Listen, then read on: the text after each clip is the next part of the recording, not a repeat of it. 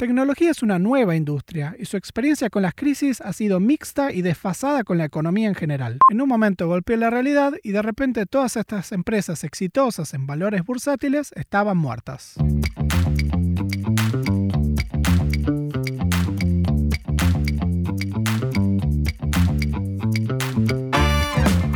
Bienvenidos a Tecnología Informal, un espacio para hablar de carrera, de inversión, de producto, de cultura y de todo lo relacionado con startups. Yo soy Gabriel Benmergui y soy un programador con más de una década de experiencia viviendo y trabajando en California, Estados Unidos.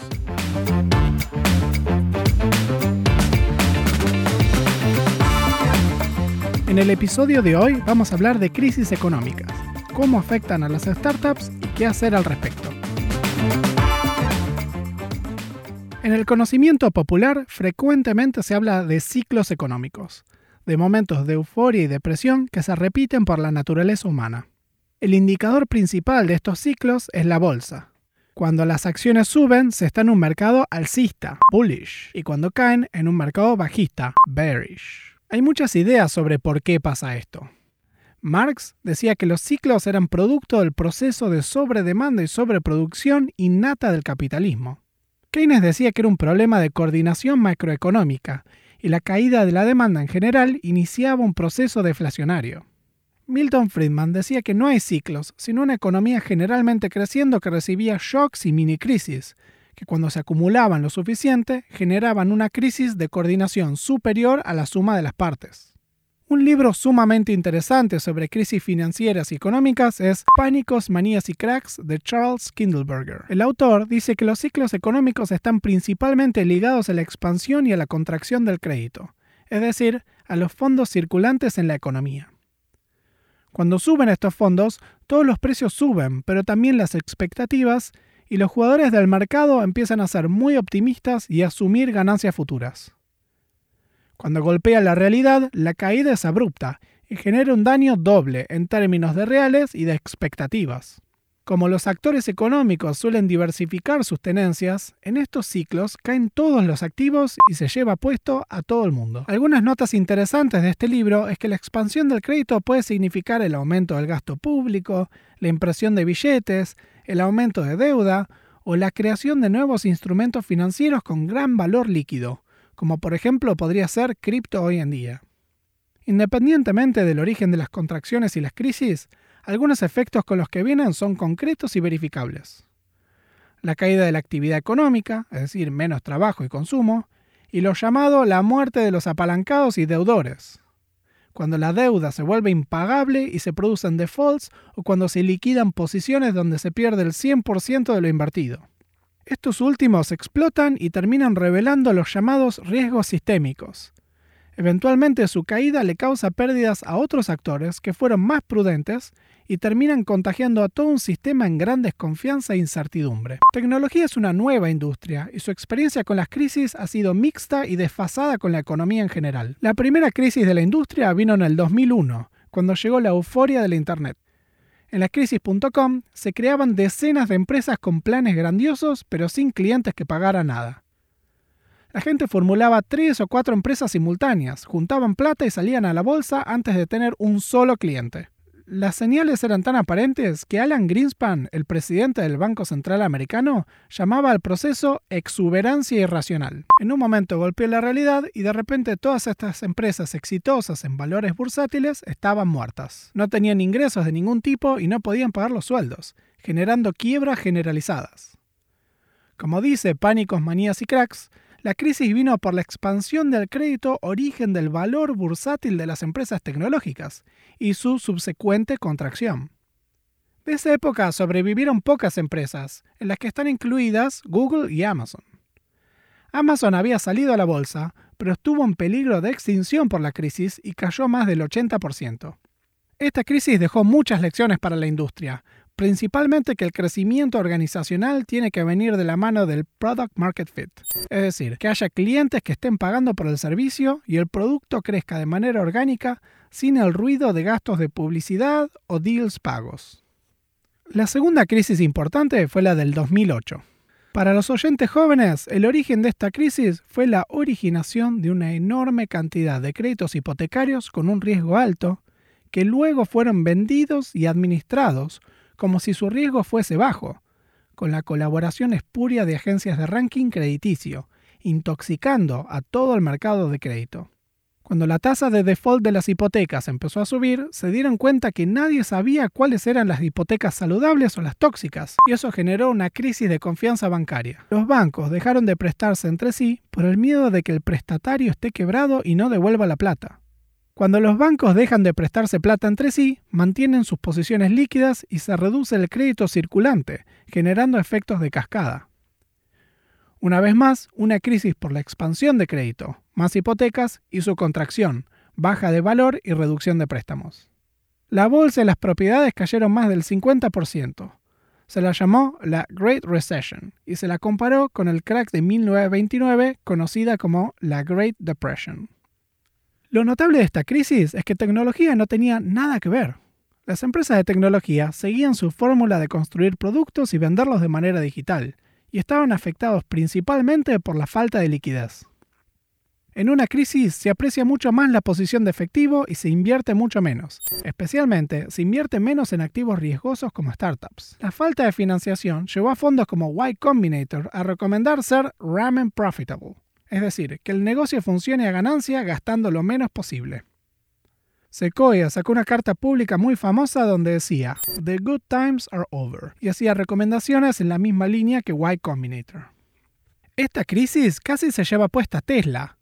La empresa no estaba en una posición para sobrevivir sin financiamiento externo, y la crisis misma se llevó a dos gigantes automotores americanos, General Motors y Ford. Elon Musk cuenta que estuvo a minutos de tener que cerrar la empresa, pero en el último día hábil del 2008 consiguió financiación para mantener viva a Tesla. Esta época fue fructífera a pesar del ambiente económico y salieron empresas como Heroku, Airbnb, WhatsApp o Instagram.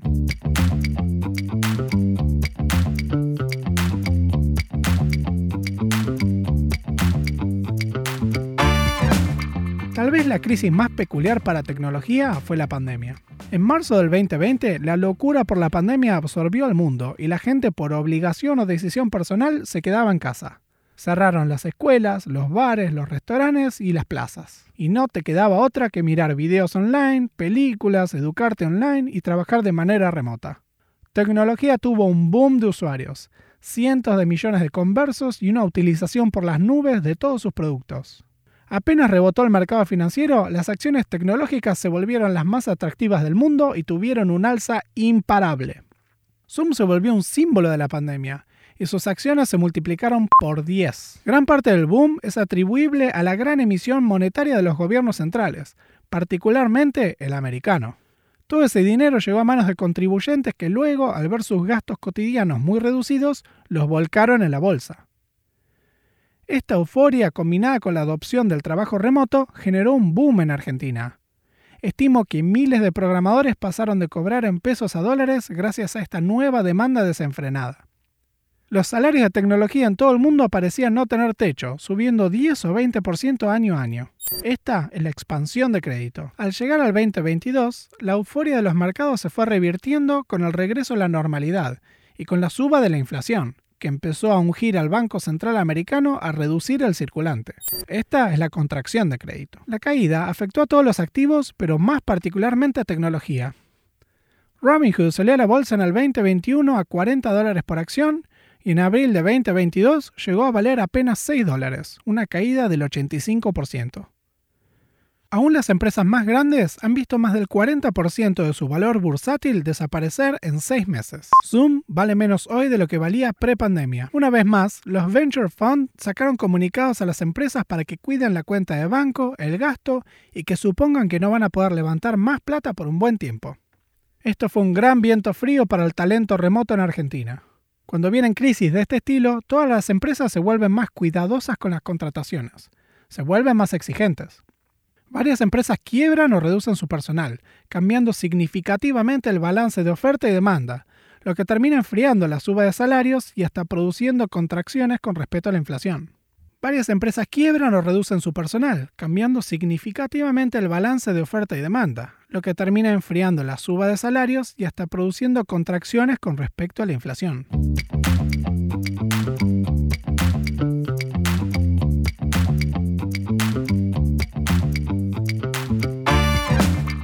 Tal vez el mercado más golpeado de todos haya sido cripto.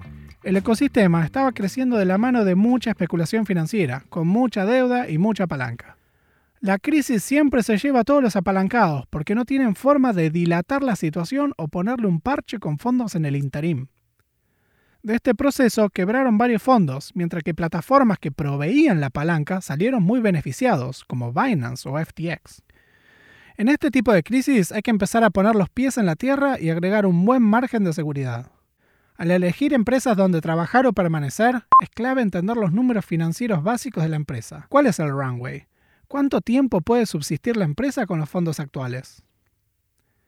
Las empresas que tienen un runway por abajo de los 12 meses están en un camino a la extinción y necesitan cuidar los gastos y dilatar los tiempos.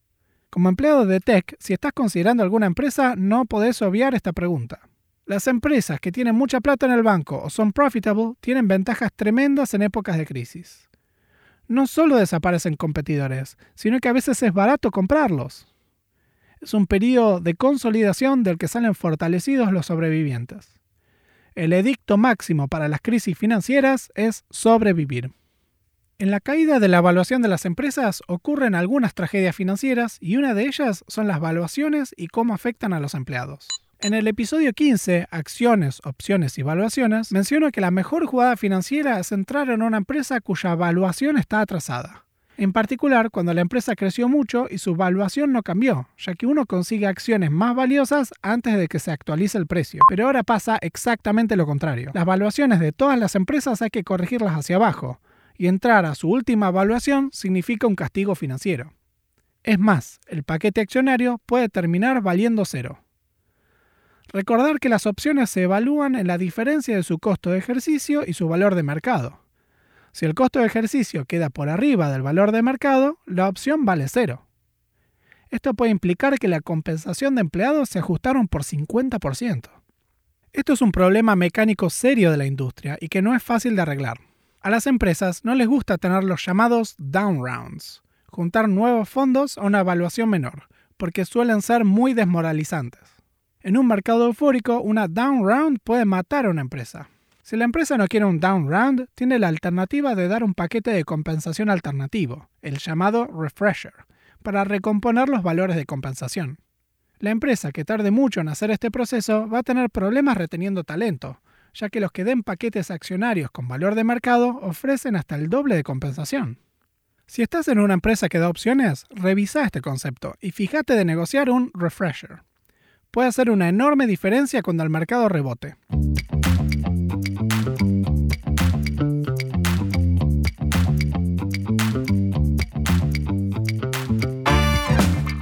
crisis son una parte esperable de la economía y un entendimiento general de qué son y cómo funcionan te deja caer mejor parado. Aunque, después de todo, nadie sabe más de esto que los argentinos. Si les gustó el podcast de hoy, se vienen muchos más. Suscríbete al podcast en Spotify o seguime en Twitter en ConanBat con doble T para estar al tanto de todo el contenido. Hasta la próxima.